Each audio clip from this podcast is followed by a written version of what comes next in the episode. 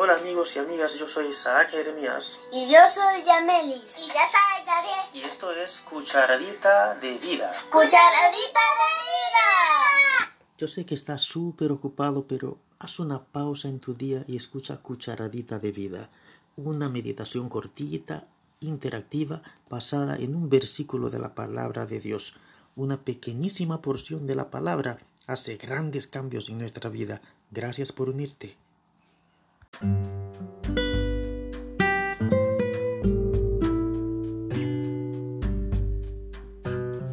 Hola, Yamelis. Hola, papi. ¿Sabes? La cucharadita de vida de hoy está en uno de tus salmos favoritos. Tu versículo favorito está en, yo sé que está en el Salmo. 91, 2. Bueno, pero vamos a ver Salmo 91, 6. A ver lo que dice, por favor. Aquí está. ¿Puedes leerlo, por favor?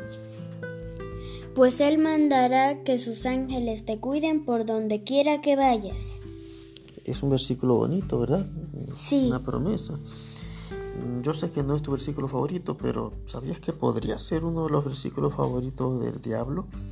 ¿Qué? Sí, porque él se lo sabe. Cuando Jesús estaba saliendo al desierto, que duró 40 días sin comer, se apareció un ángel muy luminoso y se lo llevó allá al, pináculo, a la cima del templo, y le dijo ese mismo versículo que está que acabamos de leer. Y está eso en Mateo 4, versículo 11. ¿Mm? ¿Recuerdas cómo dice eso? Sí. Y Él le dijo, Si eres hijo de Dios, tira, échate abajo. eh, y entonces menciona el versículo, porque a sus ángeles mandará cerca de ti que no tropiecen tus pies en ninguna piedra. O sea que Satanás se lo sabe muy bien el versículo y se lo recitó a Jesús. Ahora, Jesús hizo lo que Satanás le estaba sugiriendo. No. eh, tirarse, ¿por qué no lo habrá hecho? Porque realmente había una promesa. Dios- Satanás le dijo que Dios prometía que iba a mandar a sus ángeles para que lo cuiden. Entonces sería que Jesús no creía en, en esa promesa de Dios, de que iba a ser protegido. No, es que Satanás le estaba utilizando de mala manera. ¿Verdad que sí? Lo estaba haciendo mal porque eh, estaba dándole una promesa de que iba a ser protegido, pero en el Salmo no decía que había que tirarse de ningún sitio, solamente decía que, Dios iba a proteger.